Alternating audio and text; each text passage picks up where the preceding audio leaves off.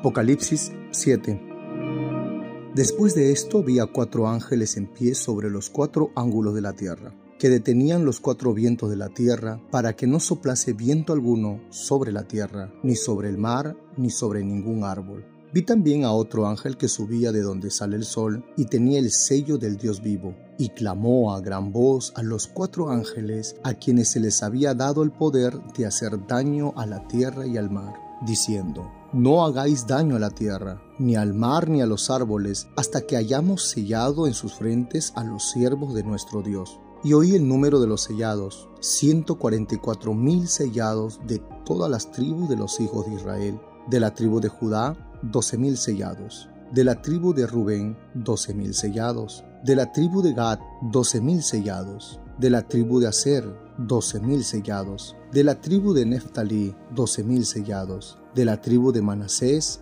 doce mil sellados, de la tribu de Simeón, doce mil sellados, de la tribu de Leví, doce mil sellados, de la tribu de Isaacar, doce mil sellados, de la tribu de Zabulón, doce mil sellados, de la tribu de José, doce mil sellados, de la tribu de Benjamín, doce mil sellados. Después de esto miré, y he aquí una gran multitud, la cual nadie podía contar de todas las naciones y tribus y pueblos y lenguas que estaban delante del trono y de la presencia del Cordero, vestidos de ropas blancas y con palmas en las manos, y clamaban a gran voz diciendo, La salvación pertenece a nuestro Dios que está sentado en el trono y al Cordero y todos los ángeles estaban en pie alrededor del trono, y de los ancianos y de los cuatro seres vivientes, y se postraron sobre sus rostros delante del trono, y adoraron a Dios, diciendo, Amén. La bendición y la gloria y la sabiduría y la acción de gracias y la honra y el poder y la fortaleza sean a nuestro Dios por los siglos de los siglos. Amén. Entonces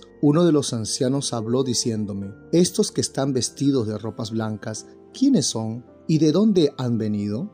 Yo le dije, Señor, tú lo sabes. Y él me dijo, estos son los que han salido de la gran tribulación, y han lavado sus ropas y las han emblanquecido en la sangre del Cordero. Por esto están delante del trono de Dios y les sirven día y noche en su templo. Y el que está sentado sobre el trono extenderá su tabernáculo sobre ellos. Ya no tendrán hambre ni sed, y el sol no caerá más sobre ellos, ni calor alguno porque el Cordero que está en medio del trono los pastoreará y los guiará a fuentes de aguas de vida, y Dios enjugará toda lágrima de los ojos de ellos.